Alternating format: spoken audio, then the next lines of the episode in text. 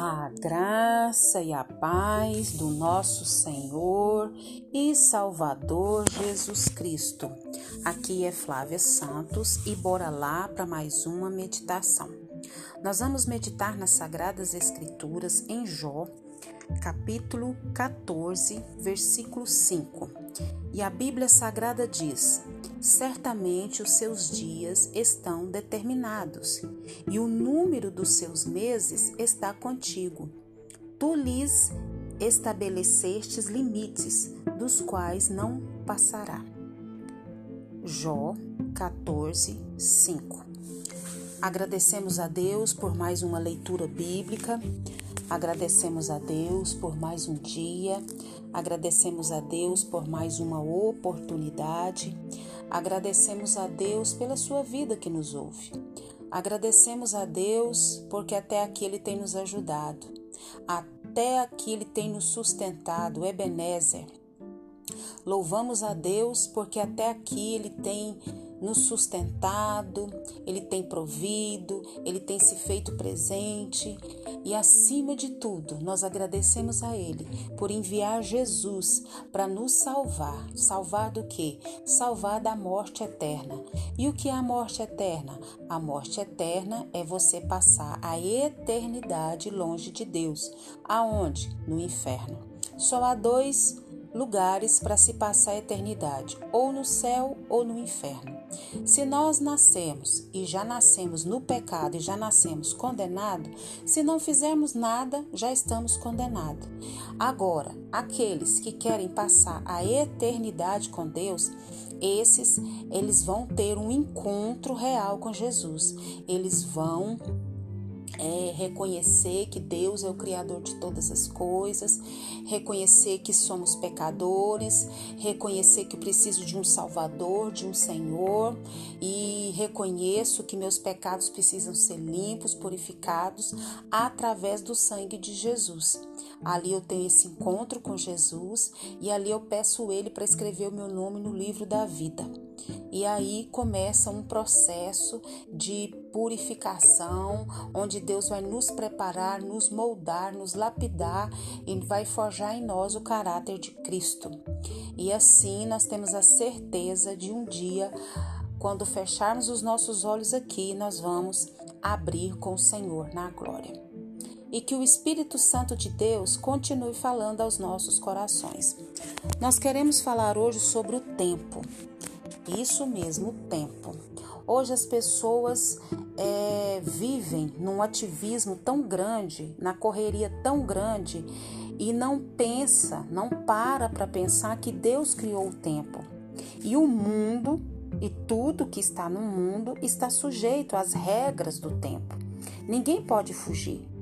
Tudo passa com o tempo e há um tempo para tudo, já diz lá em Eclesiastes 3. Há tempo para plantar, há tempo para colher, há tempo para nascer, há tempo para morrer, há um tempo para tudo.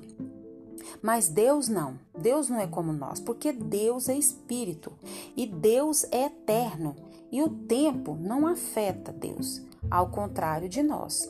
O nosso tempo aqui na terra é curto, a salvação é agora. Você tem certeza da salvação? Você tem certeza onde você vai passar a eternidade? Como eu disse, só tem dois lugares para passar a eternidade: ou é no céu, com Deus, com Jesus, com os filhos de Deus, ou vai passar com os anjos maus, com os demônios e com Satanás no inferno a ser atormentado a eternidade inteira, ou gozar da paz, da alegria no céu. E a gente não pensa nisso, a gente pensa que a gente é eterno, a gente pensa que a gente vai ficar aqui para sempre e não vai. Quantas pessoas já partiram? Quantas pessoas já já foram? Só esse ano e nós precisamos parar para pensar. O versículo que nós diz fala sobre isso. A vida de qualquer indivíduo é fixada por Deus. Entretanto, ela pode ser encurtada ou pode ser alongada. Depende do que? Depende da nossa desobediência ou da nossa obediência a quem? Ao Senhor, o dono do tempo, o dono do mundo, o dono da vida, o dono de tudo. Ele é o Criador.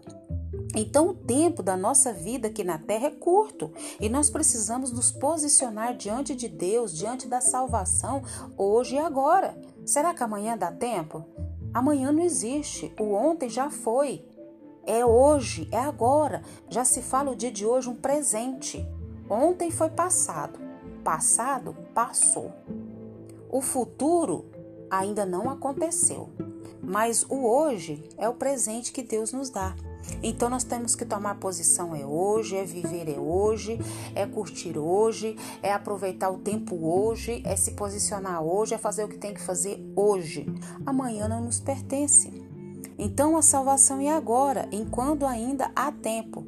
Essa é uma decisão que não deve ser adiada, porque não sabemos quanto tempo temos.